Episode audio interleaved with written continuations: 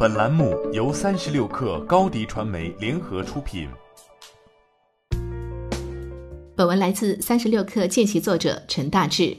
全球独立股票研究及数据分析机构晨星日前发布研究报告，主题聚焦新冠病毒对全球经济以及各行业的影响，以及受疫情影响较小或风险被夸大的公司。晨星预测。新冠病毒影响下，二零二零年全球 GDP 增速将比趋势水平低百分之二，这给普遍预期的收益及股息收益率带来了短期下行风险。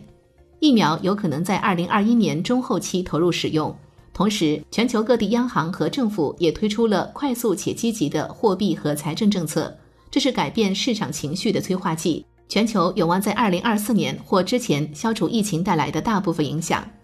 亚洲地区全球股票研究团队精选了十只股票，其中携程、中国东方教育、红海精密三家新经济相关公司被看好，中国运动品牌安踏也位列其中。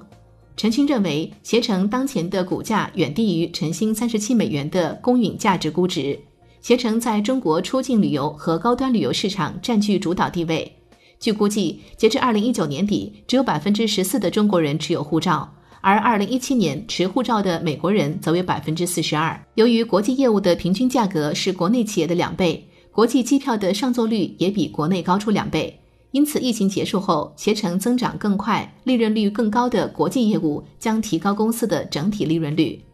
而安踏的大部分收入损失发生在二月份，随着疫情在中国得到控制，安踏几乎所有的门店都重新开张，预计其销售将在五月底恢复到之前的水平。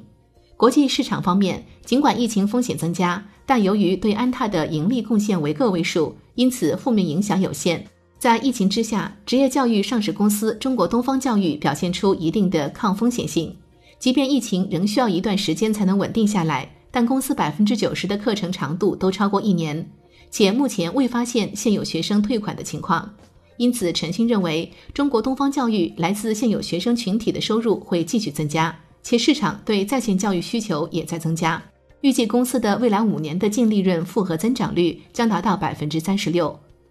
苹果关键市场近期的疫情升级可能会在第二季度中后期削减订单，这对红海精密二零二零年个位数收入增长的预测构成下行风险。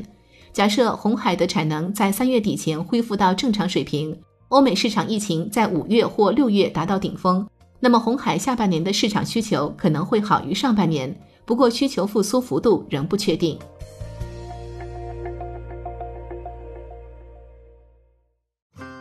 欢迎添加小小客微信 xs 三六 kr，加入三十六课粉丝群。高迪传媒为广大企业提供新媒体短视频代运营服务，商务合作请关注微信公众号高迪传媒。